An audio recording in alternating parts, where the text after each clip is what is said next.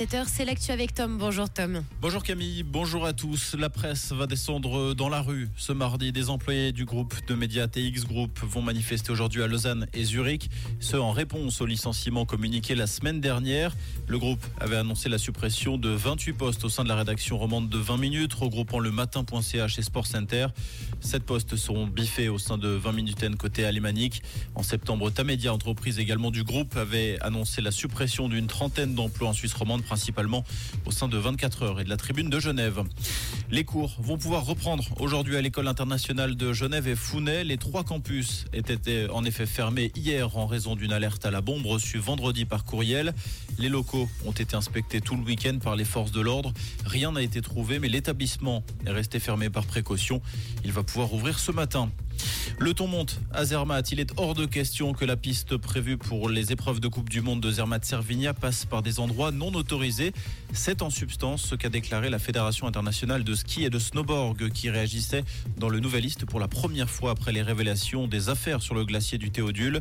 La FIS ne sera jamais hors la loi sur son secrétaire général Michel Vion. Le tracé sera ajusté pour être dans la légalité, promet-il.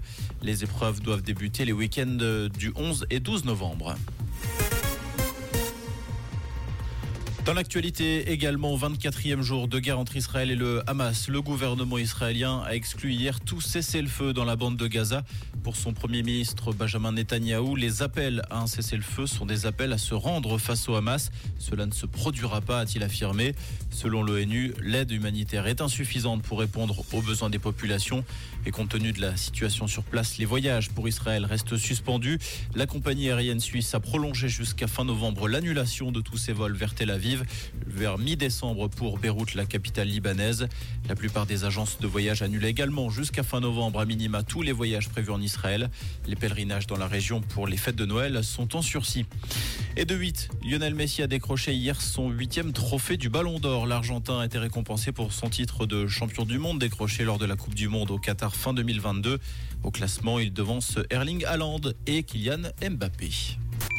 Comprendre ce qui se passe en Suisse romande et dans le monde, c'est aussi sur Rouge. Rouge